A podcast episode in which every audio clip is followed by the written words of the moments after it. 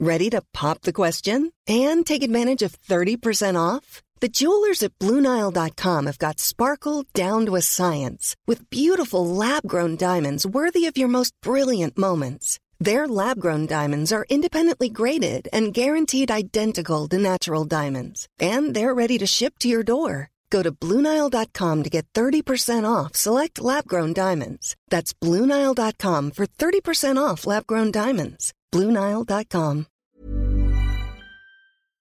Heraldo Radio 98.5 FM, una estación de Heraldo Media Group, transmitiendo desde Avenida Insurgente Sur 1271, Torre Carrachi, con 100.000 watts de potencia radiada. Tarde a tarde, lo que necesitas saber de forma ligera, con un tono accesible. Solórzano, el referente informativo.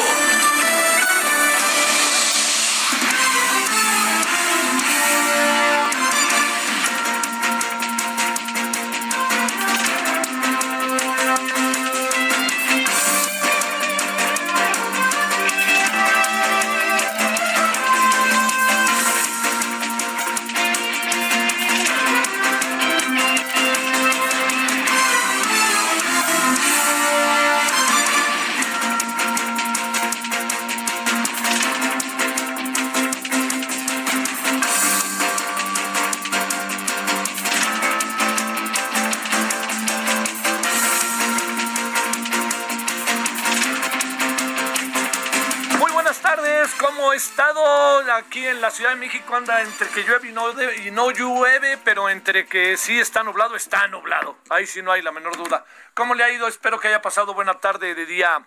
eh, bueno, hasta ahorita, ¿no? Vamos apenas a las 17 con uno en la hora del centro. Que haya pasado buena tarde hasta ahora. Eh, seguirán las lluvias, así para que usted, si vive en la Ciudad de México, se ponga las vivas, ¿no? 98.5 de FM, Heraldo Radio, su servidor Javier Solórzano, le agradece que lo acompañe en Referente Radio, y ya sabe que también estamos a las 21 horas en la hora del centro, en Heraldo Televisión, y ya lo sabe que ahora estamos, desde esta semana, desde la semana pasada, perdóname, de 17 a 18 horas, ya no de 16 a 18. Bueno, déjeme contarle. Primero, eh, no sé qué piense de, de esta eh, de esta prisa, por decirlo de alguna manera, que el presidente ha manifestado eh, hablando de quiénes pueden sustituirlo. Bueno, primero, quién es, todo es un proceso, ¿no? ¿Quién puede ser el sucesor? Segundo, ¿quién puede, quién si el si, si quien nombra el presidente, yo creo que nombra el presidente, no lo nombra el partido necesariamente, perdóneme, este, quién puede ser el que eh, o la que sea y, también que participe el proceso electoral y que lo gane. Aquí son varios trámites, ¿no? Primero precandidatura, luego candidatura, ¿no? Luego ganar la elección y luego pues que la gane en buena lid y etcétera y venga ahí el resto. La ventaja que tiene Morena y el presidente, porque el presidente decide, la ventaja que tiene el presidente es que enfrente no tiene a nadie, auténticamente. Así le diría a quién, a Naya, a quién, a Osorio Chong. Si quiere le echamos una lista, ¿no? Y yo creo que no hacemos uno, ¿eh? O una, perdón. De no ser que pase algo, ¿no? Que ya ve que así sucede. De repente, pum, aparecen circunstancias en donde eh, los escenarios se transforman. Y al transformarse los escenarios puede aparecer alguien inimaginable. Pero en un país como el nuestro y en general hoy en día en la política se ve muy difícil, ¿eh? Es el que es. Y el que está ahí medio asomándose y el que aparece y al que van empujando. Yo creo que si alguien rompió muchos esquemas, lástima que no los haya acabado de, de- romper en todos los sentidos como hubiéramos querido, querido, fue Vicente Fox. Vicente Fox fue un gran candidato fue un presidente de medio pelo o más para abajo. Este, pero lo que le quiero decir con esto es que eh, Vicente Fox anunció desde que era gobernador que quería ser candidato a la presidencia y ganó las elecciones de manera inapelable el año 2000. Pero si usted se pone a ver, Calderón también se adelantó, pero no tanto, le dijo quiero y pues si quieren que dejen el gabinete y dejó el gabinete. Peña Nieto, pues este, toda una campaña, ¿no? Una campaña en la cual pues los dineros de Peña Nieto en muchos lados para su campaña tuvieron que ser, bueno, se convirtieron, así le diría, en algo que sumamente, eh, sumamente importante, ¿no? Eh, yo recuerdo muy bien cuando se le preguntó a quién era director de noticias, porque ya no es de Televisa, le dijeron, oiga, pero es que muchas veces en los noticiarios las notas parecen coleadas, o sea, que seguía una nota otra nota con un acto de Peña Nieto, la inauguración, ya sabe, de la tienda, mi ranchito, lo que fuera, ¿no? Y entonces él mismo decía, no, no, yo no alcanzo a ver, eh, yo no alcanzo a ver este, que, que pudiera yo no alcanzo a ver, a ver con claridad qué pudiera venir este de, de cómo, cómo pudiéramos nosotros definir eso en un noticiario. Pero mientras eh, Televisa y Azteca se llenaban de lana con los emolumentos del señor este, Enrique Peña Nieto y su equipo para que fuera candidato del PRI. Y bueno, fue candidato del PRI, ganó con dos millones de votos de ventaja, más o menos ahí. Yo creo que a López Obrador ahí no le alcanzó, por más que diga lo que diga. Y lo que vino después, pues ya fue el hecatombe, ¿no? Y López Obrador no nos engañó jamás, llevaba 18 años siendo candidato. Entonces, echar a andar aquí con tres años de antelación eh, y echar a andar tantos nombres, pues es este un riesgo, pero el presidente los quiere ver, ¿no? Yo creo que el presidente lo está probando a ver cómo se portan, si le hacen caso, si le son leales, que esa es una cosa para el presidente importantísima. No solamente si le son leales, sino además de todo, tiene garantía el presidente de que quien gane le va a mantener su proyecto de gobierno. Pero bueno, pues en esto le voy a decir, si el proyecto de gobierno no se consolida, si el presidente Andrés Manuel López Obrador no consolida su proyecto de gobierno, si sus políticas públicas no acaban de instrumentarse, si este país no cambia, ponga quien ponga de candidato, lo primero que va a tener que ser el candidato de Morena, si gana o candidata, pues es recular y echarse para atrás, ¿no?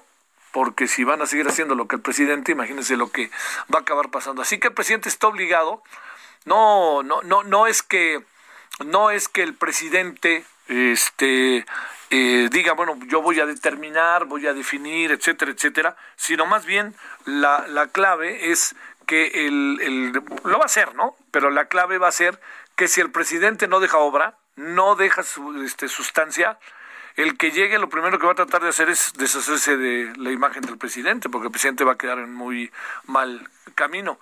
Dicho de otra manera, lo que tiene que hacer el presidente, pues sí, échele ganas, señor presidente, con los que pueden sustituirlo, o usted, ellas y ellos, lo que usted quiera.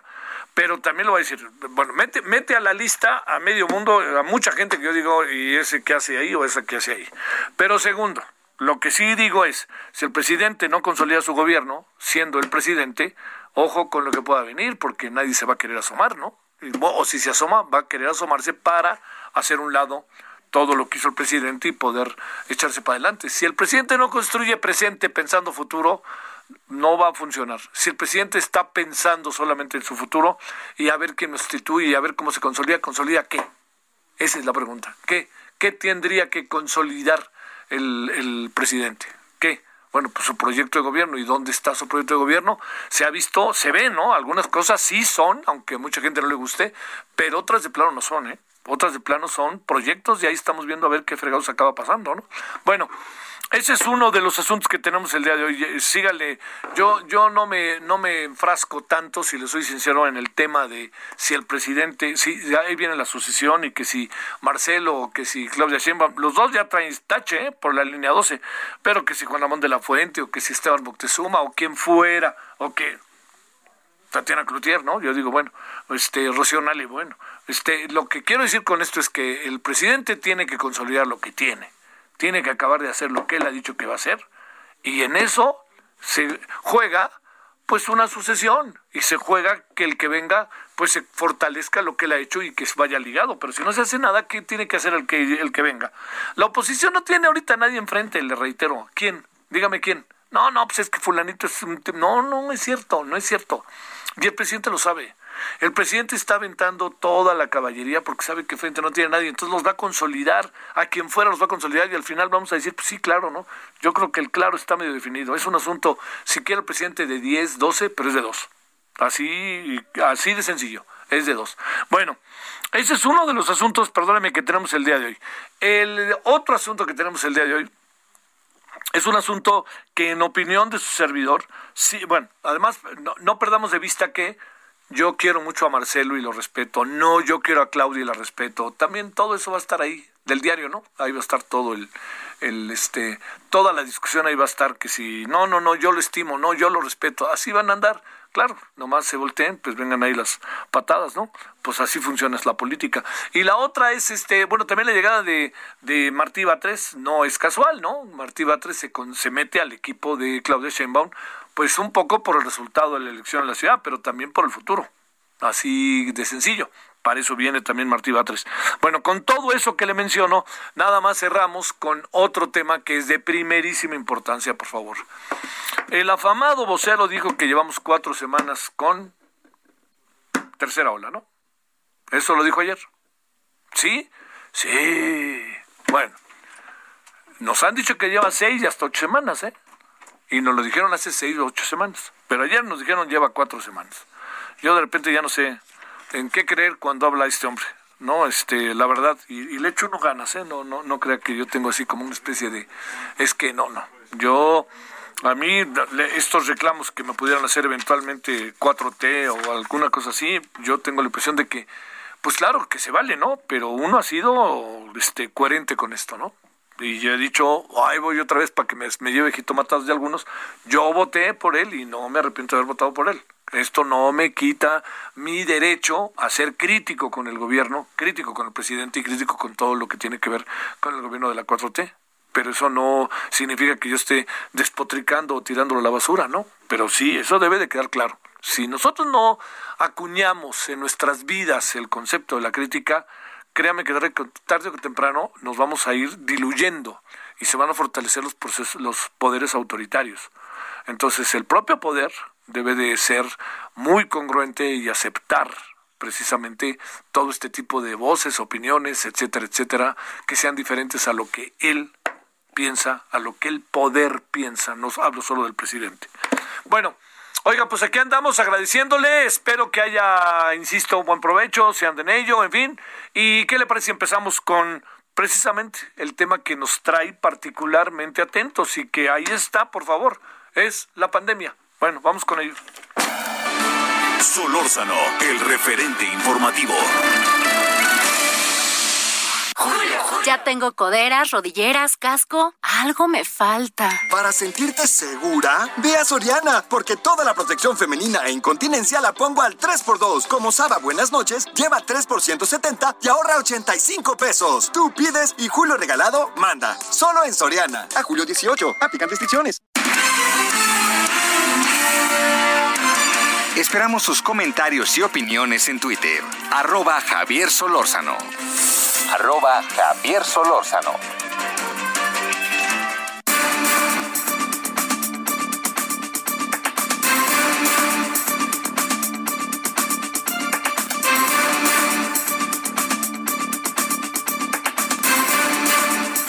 Bueno, 17.12 en la hora del centro. A ver, Arturo Erdeli, profesor de la UNAM, de la FESA Catlán, maestría y doctorado en matemáticas de la UNAM, especialista en estadística y probabilidad. Arturo, como siempre, te agradezco que nos acompañes. ¿Cómo has estado? ¿Qué tal, Javier? Buenas tardes a tus órdenes. Bueno, este, eh, yo recuerdo que hace algunas semanas nos dijiste que ya estaba la tercera ola, pero ayer nos dijeron, fíjense que nomás llevamos cuatro semanas. ¿Llevamos cuatro semanas o más de cuatro semanas? ¿O en qué andamos y por qué apenas nos dicen que llevamos cuatro semanas cuando todo indica que llevamos más y como que la estrategia no ha sido la indicada? Bueno, es que no hay una fecha oficial de inicio, ¿no? No es por decreto presidencial, es se ha ido dando en distintos momentos, digamos, la primera entidad que claramente empezó a mostrar un repunte fue Quintana Roo y eso fue a principios de mayo, ¿no? Y, ya, ya, poco a poco se han ido agregando otras entidades y ha dado como un efecto de contagio, entonces se ha ido empezando a levantar en distintos momentos con distinta intensidad, pero los repuntes empezaron desde principios de mayo, pero como siempre el gobierno minimiza todo y todo lo pone más bonito de lo que es, ¿no? que no está nada bonito, diríamos, Arturo. Sí, no, o sea, digamos, seguimos con repuntes muy importantes. De hecho, lo que he notado ahora es que el, gobierno está buscando minimizar este repunte diciendo, bueno, pero, pero vean, las hospitalizaciones no se están desbordando como antes, la gente no se está muriendo como antes. Bueno, sí, es cierto, porque ahorita el grupo de edad que más se, estado, se ha estado contagiando y repuntando es justamente el de 20 a 39 de años de edad, que ya sabemos los jóvenes tienden a librar mucho mejor la infección, ¿no? Pero aún así, si bien eso es cierto, este, eso no quiere decir que el 100% de los jóvenes la van a librar y va a haber un porcentaje pequeño, si tú quieres, pero que la van a pasar muy mal y aún aunque les dé leve, pues pueden quedar con secuelas que pueden ser muy molestas, que bajen su calidad de vida, que bajen su productividad, ya sea en su trabajo o en, sus estudios. Entonces, como quiera verse, no hay, no hay que minimizarlo, no, no porque no estemos teniendo las cifras espectaculares de muertos y hospitalizaciones que tuvimos en diciembre y enero, por eso está bien que esté aumentando tan fuerte la epidemia. Recordemos que también el, el eh, tanto contagio es terreno fértil para que, para que este virus mute y surjan nuevas variantes que resulten, que pueden resultar más contagiosas y o más mortíferas. A ver, eh, diría este Arturo en lo que está pasando en todo el país. Eh, estamos ante una tercera ola que nos coloca en una coyuntura en donde menos fallecimientos, mucho más contagios, pregunto más que el año pasado a estas alturas. Segunda pregunta, ¿estamos teniendo la capacidad para atender la gran cantidad de contagios? Tercero, ¿qué anda pasando con el tema vacacional, en donde pues ya hemos visto varios casos de estudiantes que, que se van a celebrar su salida de la prepa o de la carrera? En fin, te pongo todo esto en la mesa, Arturo. Pues en números eh, es, es, es, arriesgado estar comparando con la situación de hace un año, que era muy, muy distinta, aunque los números pudieran ser parecidos, digamos, a los de el pico de agosto del año pasado, pero la situación es muy, muy, muy diferente. Estamos hablando, eh, eh, por un lado tenemos cosas buenas, que es que ya hay vacunación lenta, pero ya hay, este, ya mucha gente se contagió y sobrevivió, eso pues no es bueno, pero ayuda como barrera, ¿no? La mala, pues es que estamos ante una variante mucho más contagiosa, ¿no? Entonces, este, y, no está claro qué, qué, tan, qué tantas secuelas va a dejar respecto a las secuelas que ya sabemos que deja este, la, la versión original. Entonces, no, no me gusta comparar nada más eh, números sin, eh, sacándolo totalmente del contexto en el que, en el que estamos. ¿no? A ver, la otra cosa, si algo no conviene en este momento es salir de vacaciones, quizá para decirlo en términos de los resultados que hay, o, o salir bajo qué condiciones, si es que ya se preparó el viaje, bien lo sabes Arturo, que luego no es tan fácil volver a tener una oportunidad, si se pagó el viaje, todas esas cosas que en esta parte te, te lo pregunto en términos no, no de, a ver, dígame, este virólogo, ¿qué hago? Sino más bien en términos de la estadística y el entorno que nos dice. Pues eh, yo, creo que lo que hemos aprendido, o espero que hayamos aprendido, es a entender las principales formas de transmisión del virus, que es básicamente por, por aerosoles, ¿no? por vía aérea, y, y, cómo cuidarnos. Entonces, si es muy necesario eh, salir a trabajar, si es muy necesario salir de vacaciones, si es muy necesario este, ir a algún evento, bueno, pues tomar las máximas precauciones, ¿no? Y ya sabemos que la, la principal herramienta de protección que tenemos hasta el momento contra una infección es justamente el uso de mascarillas, ¿no? Entonces, eh, yo diría que, bueno, si hay que hacerlo, pues hagámoslo con responsabilidad, eh, con cuidado, siempre buscando que sean actividades eh, lo más posible al aire libre, sobre todo, por ejemplo, en el caso de, las vacaciones, bueno, pues buscar que sean actividades todo el tiempo al aire libre, no irse a encerrar a, a, un bar o a un restaurante con aire acondicionado, porque si ese aire acondicionado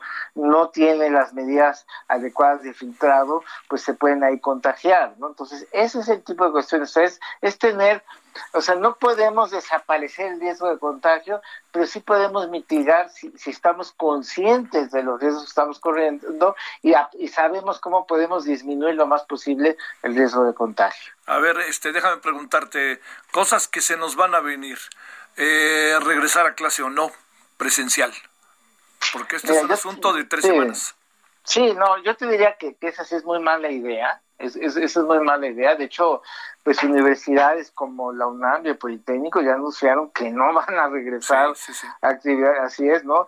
Este, y entonces, ¿por qué? Pues porque las instalaciones pues no tienen las condiciones de, ventilación que requieren y, reconvertirlas en tan poco tiempo es imposible y no hay los recursos para ellos. Y creo que es, es igual la situación de las aulas escolares de los demás niveles. Entonces, ya, ya lo vivimos, o sea, recuerda que, que se había anunciado un regreso a clases presenciales al día siguiente de las elecciones del 6 de junio, se regresó a clases, empezaron los contagios y lo cancelaron, ¿no? Entonces, es, es como no haber aprendido y volver a caer en el mismo error y, volver a intentar lo mismo. Estamos ahorita en pleno repunte, me parece pésima idea regresar a clases presenciales. Vacunas, en esto presume el gobierno que ha aplicado al 40%, este, de repente son vacunas que son una sola aplicación o las dos, el esquema completo, no mucha gente está sin vacunar, este, de repente nos dicen que va a ser más de 18 años, pero tampoco se alcanza a apreciar qué va a pasar. A ver, en vacunas, ¿cómo andamos, Arturo? Mira, esa cuenta que hacen de que eh, dicen, bueno, el 40% de los mayores de edad ya recibieron al menos una dosis. Esa es una cuenta muy, muy tramposa, ¿no? Porque es como suponer que los menores de edad no existen, suponer que los menores de edad no, no se pueden contagiar y no pueden contagiar a otros, ¿no? Bajo el argumento legaloide de, de que, ah, es que no están autorizadas las vacunas para menores de edad, pero se van a autorizar eventualmente y la meta es vacunar a toda la población sin esa distinción. Entonces, en lo que sigue avanzando la vacunación, ya no tarda en que se apruebe a, menores de edad. Entonces, esto de hacer las cuentas nada más sobre los mayores de edad es nada más un truco mañoso para hacer parecer o reportar cifras como de que llevamos más avance de que realmente llevamos. La realidad hasta el día eh, de ayer es que eh, eh, solo el 16.5% de la población mexicana cuenta con esquema completo de vacunación. Y esto se desprende de las propias cifras oficiales. Esa es nuestra realidad. O sea, más del 80% de la población mexicana no tiene la protección adecuada contra el virus, ¿no? Es, así estamos en la cuestión de vacunación. Oye, déjame cerrar este sigue muy, eh, ¿cómo decirlo? Sigue muy, eh, eh, muy taciturno el gobierno con su esquema de estrategia o qué alcanzas a ver, Arturo? Pues, eh, pues mira, eh, nunca se han destacado por, por ser un gobierno que recule o que reconozca que algo no le está funcionando, ¿no? Es claro que esta, esta logística, distribución y aplicación de las vacunas es terriblemente ineficiente y se está convirtiendo en un cuello de botella, porque con lo que reportaron hoy en la mañana, hemos recibido 67.2 millones de dosis y hemos aplicado 51.3 millones de dosis. Es decir, tenemos 15.9 millones de dosis que ya las tenemos, pero que no las aplicamos. Y esa brecha entre, entre dosis recibidas y aplicadas cada vez se hace mayor, o sea que, que, nos llegan más vacunas a un ritmo mayor que el que las podemos aplicar. ¿Por qué? Porque se optó por una logística ineficiente a través de servidores de la nación y brigadas por caminos que entorpecen más que ayudar el proceso. Bueno, te mando un saludo, Arturo. Este, hijo, siento que no, no, no salimos del, ¿no? Del, del, problema, andamos como todavía muy, muy atrapados, ¿no? Y, y además no vamos a salir tan fácilmente porque el virus no va a dejar de estar, ¿no?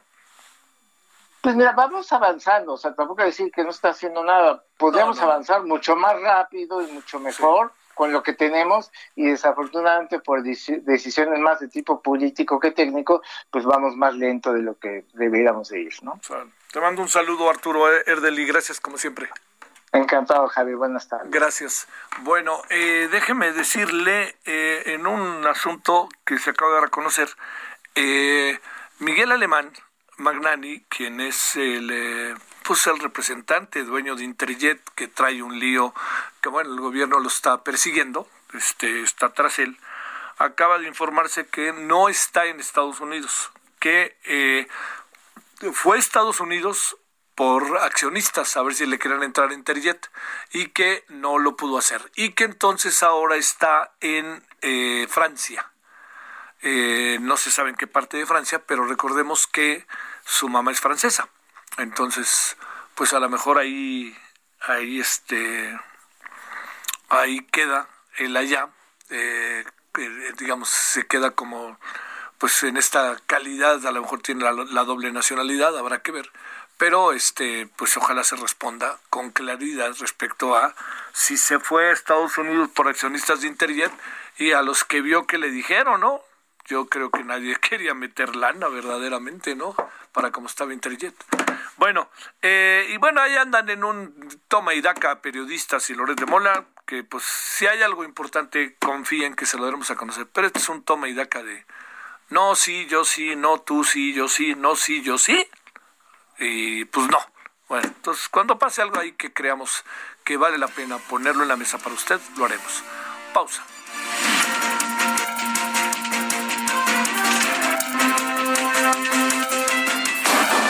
Referente informativo regresa luego de una pausa. Heraldo Radio. La HCL se comparte, se ve y ahora también se escucha.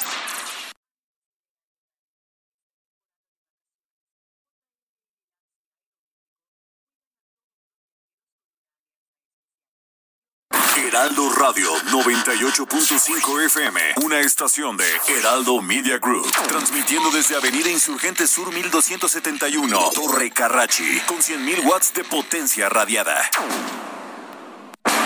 Estamos de regreso con el referente informativo. Solórzano, el referente informativo. Sánchez Cordero niega querer competir por la presidencia en 2024. La Organización Mundial de la Salud advierte que la variante Delta de COVID-19 pronto será dominante en el mundo. Detectan al menos 37 casos de tres variantes de COVID-19 en Jalisco. Abren más fosas en panteones de Juchitán ante aumento de fallecimientos. Comisión permanente a plaza desafuero de Mauricio Toledo y Saúl Huerta. Rescatan a El Quiro, fundador de las autodefensas michoacanas. Denuncian 114 detenidos en Cuba tras protestas. Unión Europea pide a autoridades liberarlas inmediatamente. Raúl Castro participa en reunión de la cúpula del Partido Comunista para analizar las protestas en Cuba. Esperamos sus comentarios y opiniones en Twitter. Arroba Javier Solórzano. Arroba Javier Solórzano.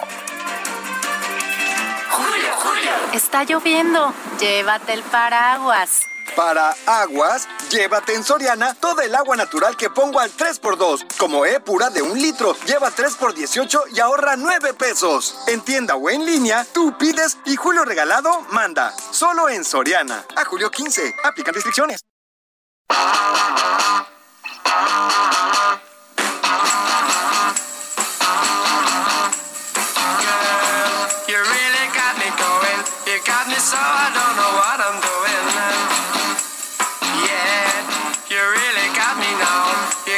So I can't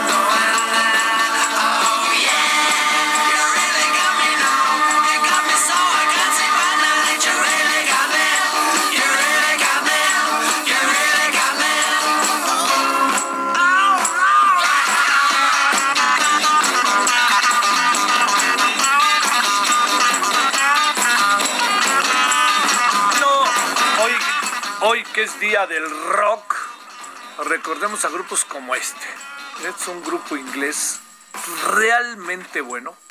Se llama Los Kings. Y es una canción que se hizo muy famosa. A tal grado se hizo famosa que yo la escuché hasta con marimba una vez. En un, en un este, en la playa. ¿No? Se llama De veras me atrapaste. Qué bonito título, ¿no? bolas, ¿no? Porque es amoroso, de veras me atrapaste y no le des vuelta. Bueno, son los Kings que tienen varias canciones bastante padres de los 60 y estos son muy representantes de un rock. Pues yo les decía el otro día que hay por ahí otra canción de los Kings, me quiero acordar, este, ay, ay, ay, había otra. Bueno, vamos a ponerla otra vez esta. Ahorita me voy a acordar de la otra que era también muy famosa. Eh, este, Lola, ándale, me acordé. Lola se llama la otra canción de los Kings también. La vaca Lola tiene cabeza y tiene cola y hace mu. Bueno, este, el, el, ando en eso, pues, ando en eso, ando en eso, la vaca Lola tiene cabeza, tiene cola y hace mu. Este, no, pero lo que, lo que sí le digo es que, este, que en este caso muy concreto de los Kings, uno ubica a los Kings y ubica a la Gran Bretaña, al Reino Unido. Si usted va, se lo he dicho varias veces, usted dice, ¿en México dónde vamos? Pues vamos a ver mariachis, ¿no?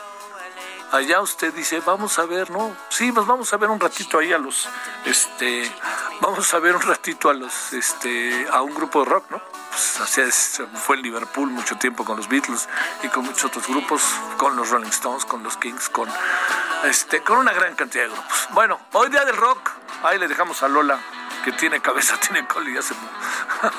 ¿Te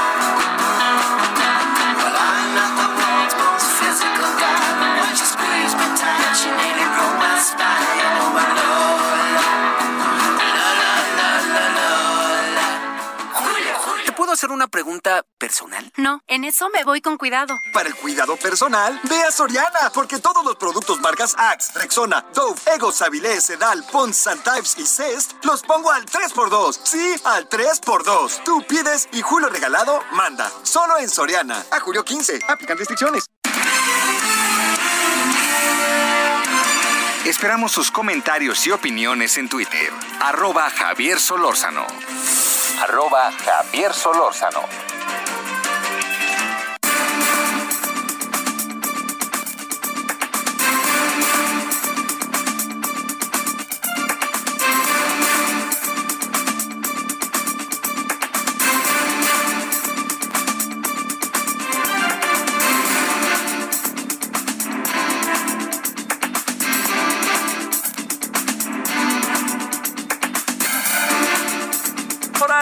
7:36 en la hora del centro.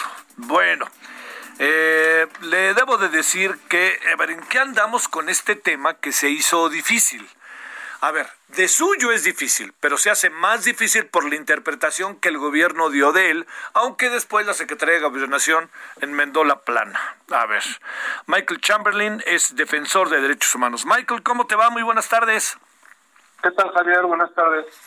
¿Cómo centramos el tema después de que el presidente dijo que no, luego la secretaria de Gobernación nos dijo más, pero en el fondo el, el brutal, la brutal circunstancia que sirve en torno al tema, ¿no?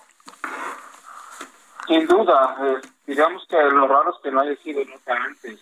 Este tema ha venido deliciándose por lo menos en el inicio del año cuando cerraron las cuentas del 2020 y, y pues bueno, no había tenido mayor mayor resonancia hasta ahora de esta manera desafortunadamente.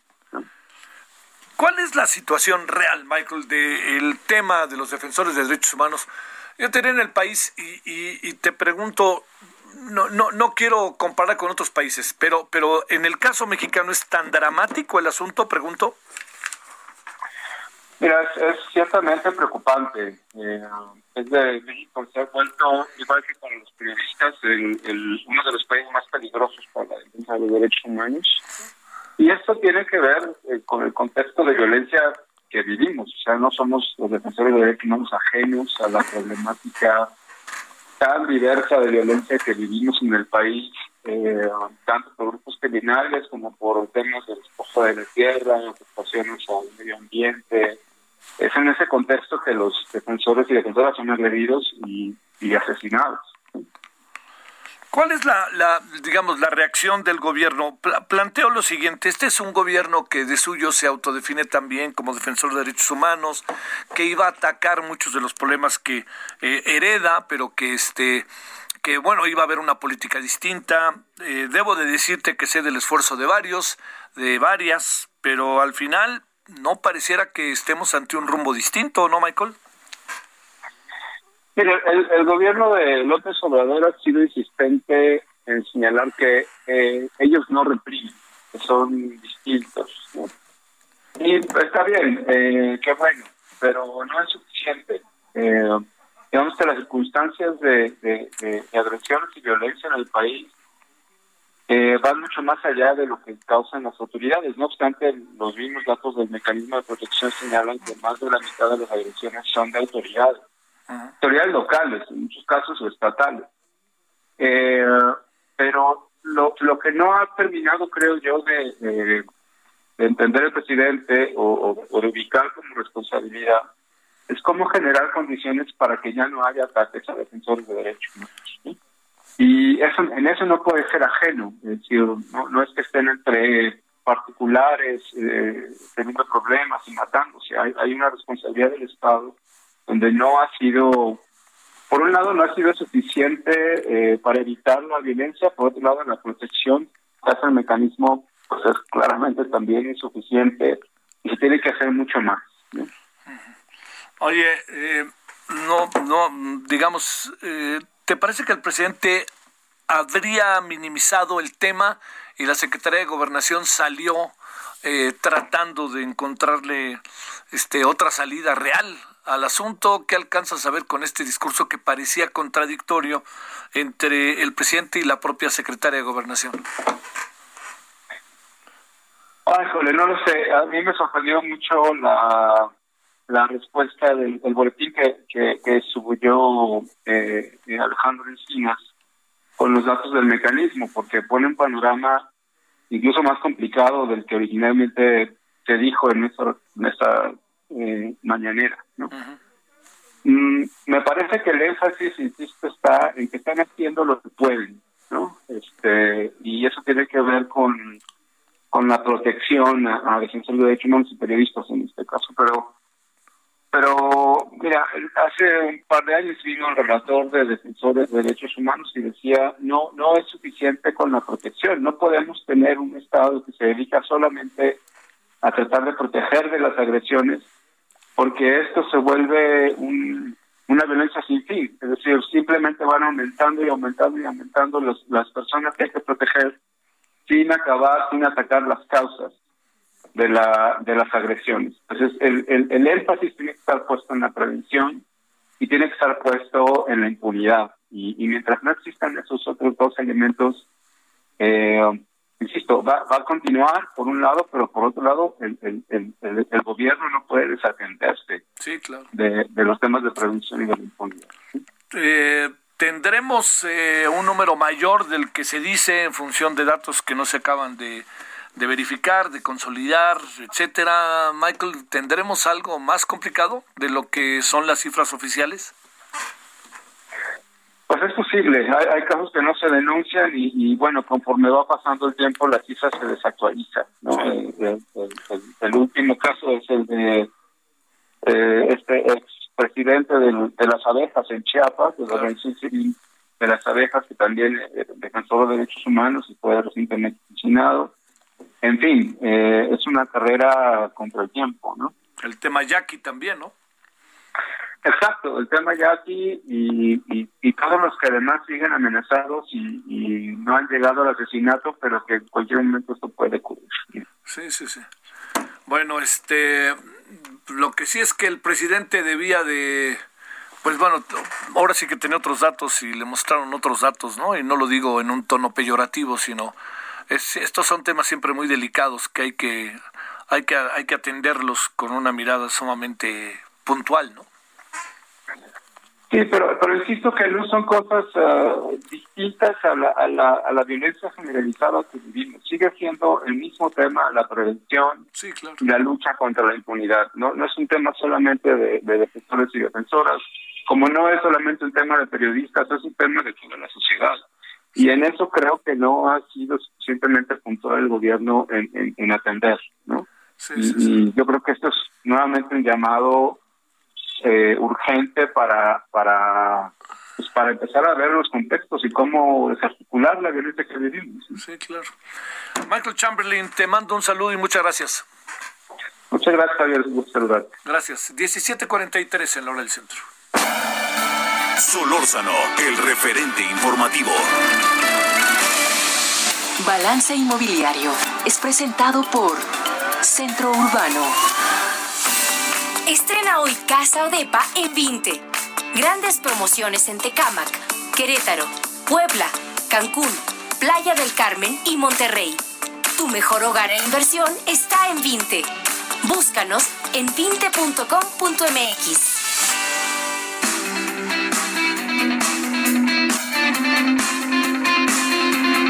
Como todos los martes, el señor Horacio Urbano. Querido Horacio, ¿cómo has estado? Buenas tardes.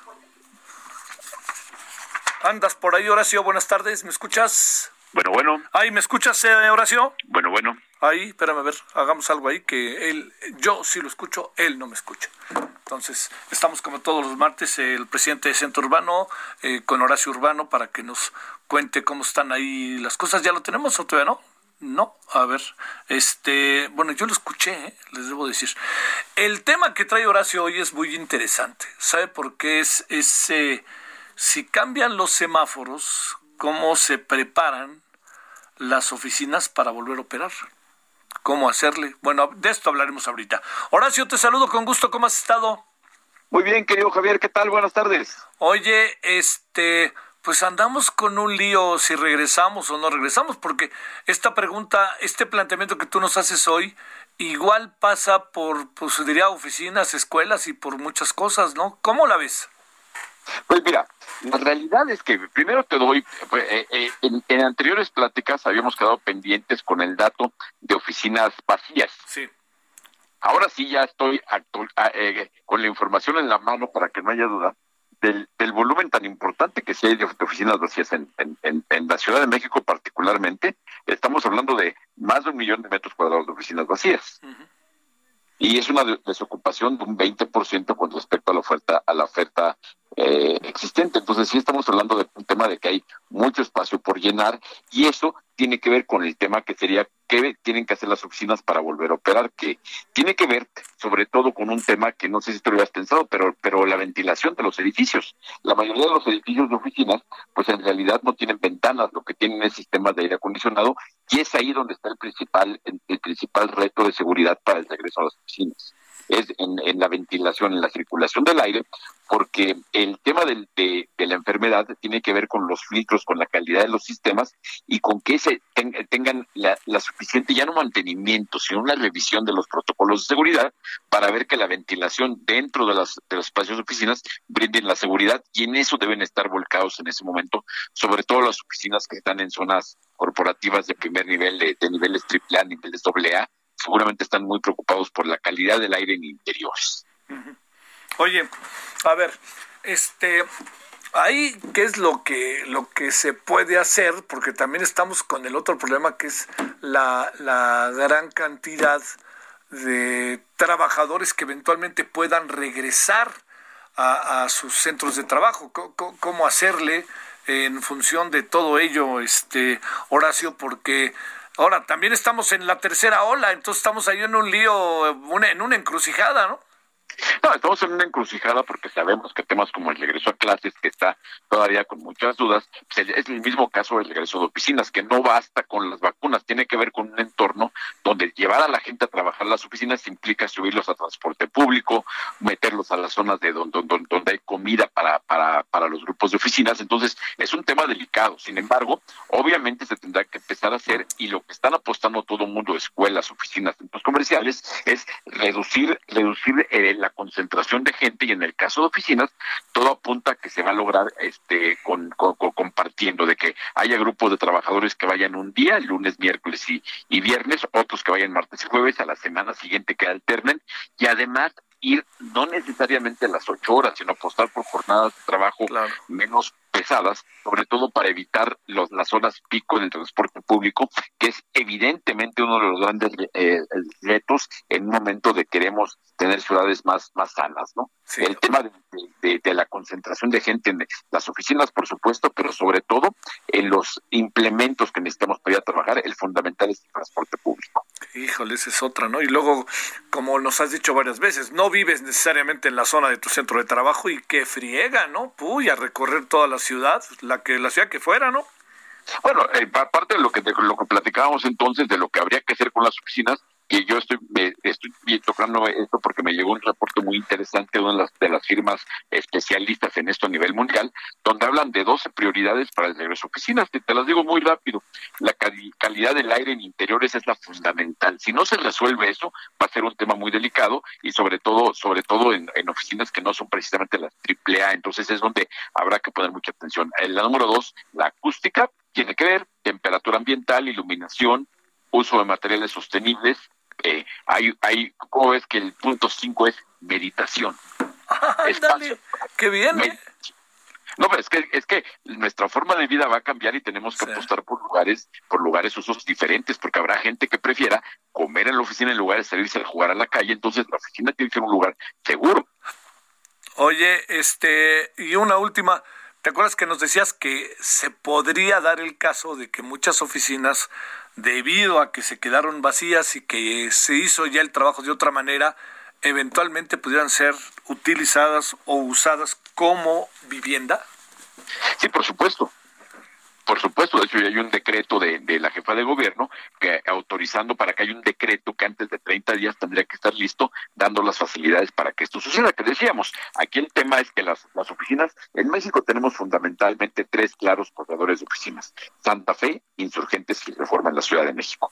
Y eso marca que son lugares caros o muy caros. Entonces estaríamos hablando de, de una oferta, de una solución parcial a un tema habitacional, una solución parcial a un tema, a un tema inmobiliario pero que estaría únicamente para mercados de muy alto nivel adquisitivo. Entonces, la solución no es fácil, o sea, las oficinas sí como una como una solución complementaria pueden dedicarse también a vivienda, pero hay que pensar a los segmentos de población a los que eso puede estar dirigido, que no es a todos definitivamente.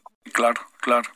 Bueno, Horacio, pues este creo que ese mundo que estamos platicando todavía va a tardar un rato y más después de esta tercera ola, ¿no?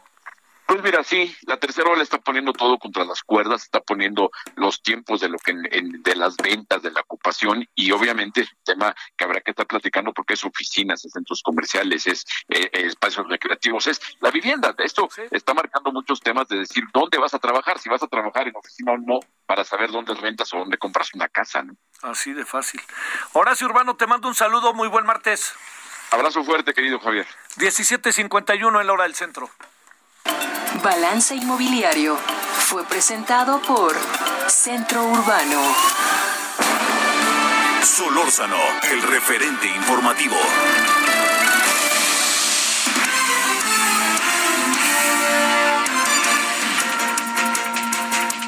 Bueno, asunto, en verdad que se lo digo, sumamente importante, ¿eh? el que trae París Salazar. Venga de ahí, París, buenas tardes.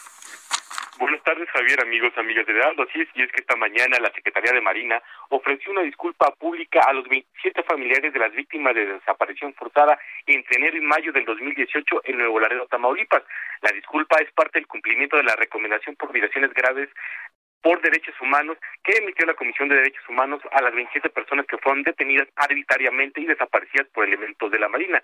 El titular de la Unidad de Promoción y Protección de los Derechos Humanos de la Marina, Ramiro Lobato, reconoció que las palabras no son suficientes para reparar el daño y el dolor de las familias.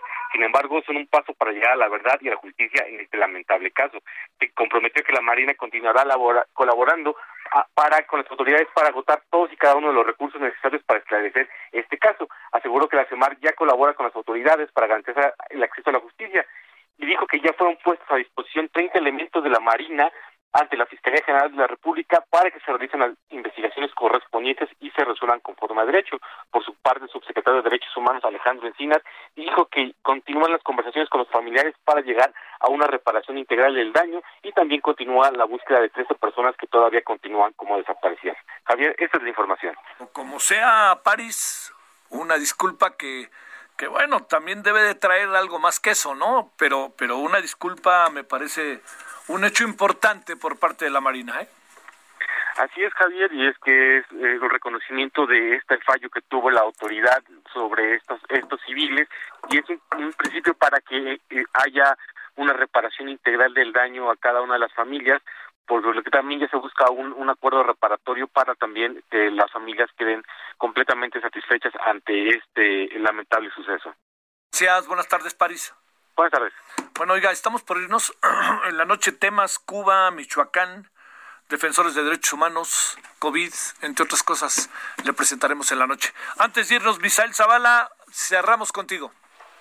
Javier, te cuento que pues de forma inesperada la mesa directiva de la Comisión Permanente del Congreso aplazó hasta nuevo aviso la aprobación de un periodo extraordinario en la Cámara de Diputados, con lo cual ahora se prorroga el debate sobre el desafuero de los diputados federales Mauricio Toledo, quien es acusado de enriquecimiento ilícito, y también de Saúl Huerta, quien es investigado por abuso sexual a un menor de edad.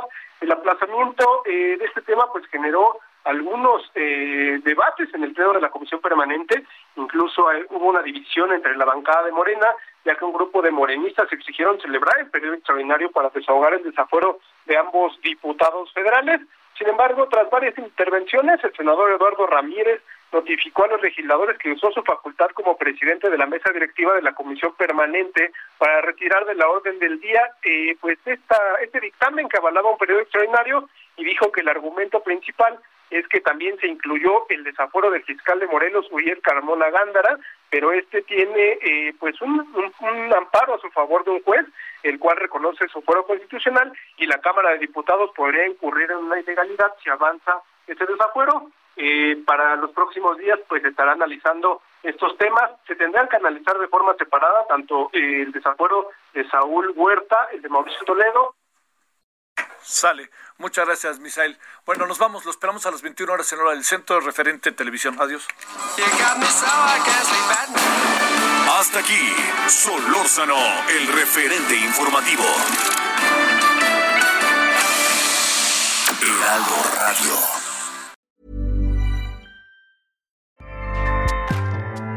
ACAST powers the world's best podcasts.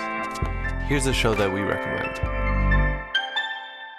The Real Housewives is a guilty pleasure for most, but if you're looking to not feel guilty about that pleasure, tune in to Everything Iconic with me, Danny Pellegrino, where I break down all the messy moments and behind the scenes antics of Bravo's popular franchise. And on Everything Iconic, I also interview celebrity guests like Kelly Ripa, Kiki Palmer, Drew Barrymore, Cameron Diaz, and more about their guilty pleasures, their past work, and so much more. So if you're pop culture obsessed and find yourself watching way too much reality TV like me, tune in to Everything Iconic with Danny Pellegrino wherever you listen to podcasts. ACAST helps creators launch, grow, and monetize their podcasts everywhere. ACAST.com.